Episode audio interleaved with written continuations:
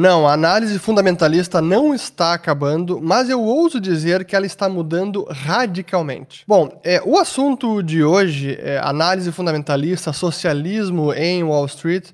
É importante a gente refletir sobre tudo isso que está acontecendo em meio a esta crise sem precedentes que é assim, está transformando, estamos vendo a história ser escrita e eu tenho certeza que será um dos grandes eventos sociais e econômicos dos últimos 100 anos, se não e por mais vários anos a fio.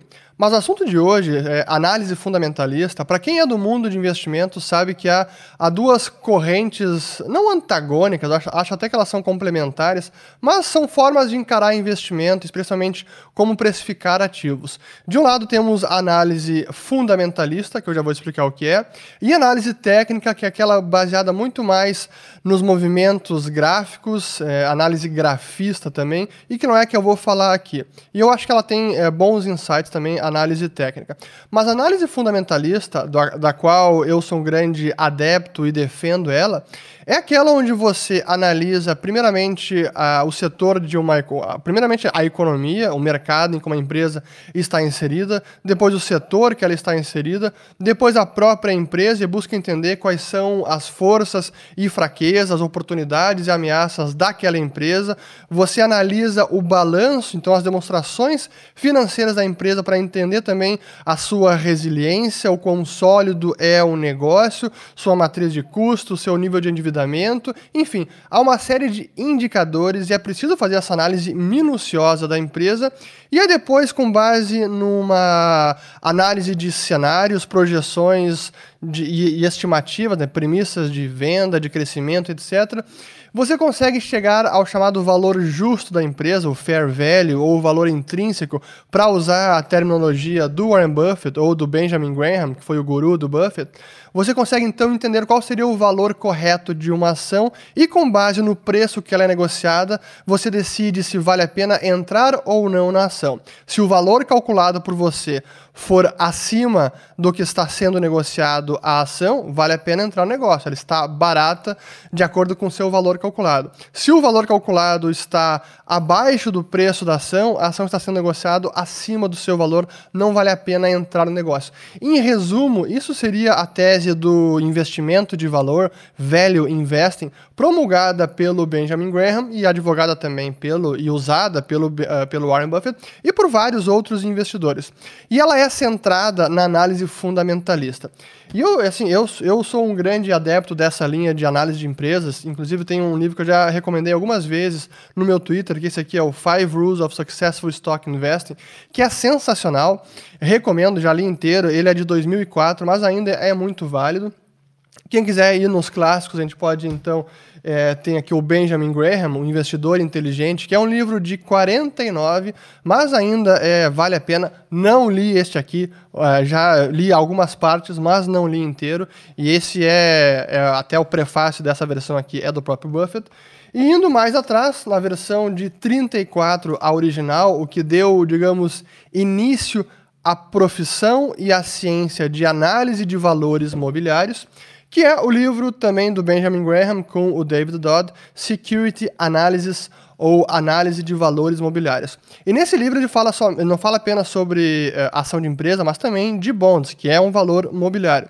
E logo na primeira parte, onde ele fala aqui no é, introdução e approach, ele até eu vou ler aqui já traduzindo, porque é algo que é importante para a gente entender que ele resume que é análise fundamentalista. Então, aquele que quiser ser um analista precisa primeiro entender as formas de valores imobiliários, é, contabilidade corporativa, contabilidade empresarial, entender os elementos básicos que, faz, que, que fazem com que negócios é, fracassem ou tenham sucesso, entender os, o funcionamento básico ou geral da economia e, finalmente, entender as características dos mercados de valores mobiliários. Essa, essa edição de 34, de 51, também não li inteira, mas eu uh, volta e meia volto ela para usar como referência. Mas tem um elemento novo agora no cenário, que é o que eu digo que está mudando radicalmente a análise fundamentalista, e que sim, ele sempre esteve presente, tem a ver com o cenário macroeconômico ou em torno das principais variáveis da economia, que são, em larga medida, influenciadas e determinadas pelo próprio Banco Central como por exemplo a taxa de juros. A taxa de juros é manipulada e é determinada num comitê centralizado, na melhor espécie do Politburo da União Soviética, né, um comitê soviético, que centralmente decide, bom, essa é a taxa básica de juros e essa taxa básica de juros, ela acaba influenciando e serve como balizador e referência das demais taxas do mercado influencia também a taxa de desconto, que é uma taxa utilizada para chegar ao valor justo, ao valor intrínseco, ao cálculo numa análise fundamentalista de qual seria o valor correto de uma empresa ou de uma ação. Por isso é importante entender que, sim, esse elemento de Banco Central sempre esteve presente, a começar pela influência da taxa de juros, a taxa básica da economia. Mas hoje em dia, especialmente depois do que a gente viu com uh, a 2008 e agora com a crise do coronavírus, que foi estourada pelo coronavírus, os bancos centrais estão tomando uma posição não apenas de influenciador, mas de determinante diretamente nos preços dos ativos específicos. Não é apenas agora uma taxa de juros que ele influencia que tem, e que repercute em toda a economia porque ela serve como baliza. Não, ele está comprando ativos diretamente no mercado. Então esse cenário muda bastante, especialmente para quem é, faz análise fundamentalista, porque este é um novo componente capaz de mudar como uma empresa não apenas é avaliada, mas é precificada no mercado. E a gente vê agora, esse é um. É, eu vou botar aqui algumas notícias que ilustram este meu ponto. Eu fiz aqui algumas anotações, porque eu não quero esquecer das coisas que são fundamentais para a gente falar. Mas essa é uma notícia recente, do dia, aqui, dia 30 de março, onde o Bank of America dizia que os investidores agora devem comprar qualquer coisa que o Fed estiver comprando. Como ele anunciou várias, uh, várias, vários programas de intervenção e de liquidez e de assistência a alguns ativos e mercados, então, é, basta comprar tudo que os, os bancos centrais estiverem comprando. E esse consenso ele está se formando cada vez mais na cabeça dos investidores e de certa forma com razão, como foi o próprio Stuhlberger sobre os ativos reais e ele disse isso, olha, o Fed dizendo agora que vai comprar tudo e de forma ilimitada e não apenas o Fed, mas também outros bancos centrais. Como é que a gente vai ignorar esse fato e ficar de fora? Assim, é, é, é inegável que ele tenha razão. E a gente viu mais recentemente, agora o gestor da o Chief Investment Officer, então o CIO de Global Fixed Income, o Rick Reader, Rick Reader, que no no blog, esse aqui é o da, é o da BlackRock, tá? BlackRock, para quem não sabe, é a principal gestora de ativos do planeta, tem mais de 7 trilhões de dólares sob gestão. E no blog deste Rick Reader, ele fala o seguinte: olha, a gente agora nós estamos seguindo o Fed e outros bancos centrais de, de mercados desenvolvidos, comprando qualquer coisa que eles estejam comprando também. E, e ativos que rimem com isso. Ou seja, at the same time, we'll follow the Fed and other DM central banks by purchasing what they are purchasing and assets that rhyme with those. Então, o que, que isso significa? Que eles estão comprando e entrando na onda do que os bancos centrais estão comprando. E eu digo que isso não começou agora, é uma tendência que ela veio se intensificando, se consolidando, e agora parece que não tem mais é, como, se re, como retroceder, não pode mais ser revertida. O Banco Central, o Fed começou na década, de, na década passada, depois da crise financeira, a comprar hipotecas. Aí começou já a influenciar o mercado de hipotecas, o mercado imobiliário americano. Mas o Banco Central japonês já comprava um monte de coisa, inclusive ETFs e, e corporativos. E o Banco Central Europeu também, voltando aqui ainda para usar é, um exemplo de como a atuação do Banco Central ela influencia e acaba moldando o comportamento dos agentes, não apenas investidores, mas os próprios emissores dos ativos também. Em 2015 e 2016, quando o Banco Central Europeu começou com seus programas de compras de larga escala de ativos, dizendo que ia comprar inclusive bonds corporativos de empresas, o que aconteceu? Bom, veio empresa como a Bembev e disse: ó, vamos, vamos emitir ações porque ó, olha quem vai entrar no mercado adquirindo esses títulos. A demanda é praticamente ilimitada, porque é o Banco Central com capacidade de criar dinheiro e entrar no mercado e comprar os ativos.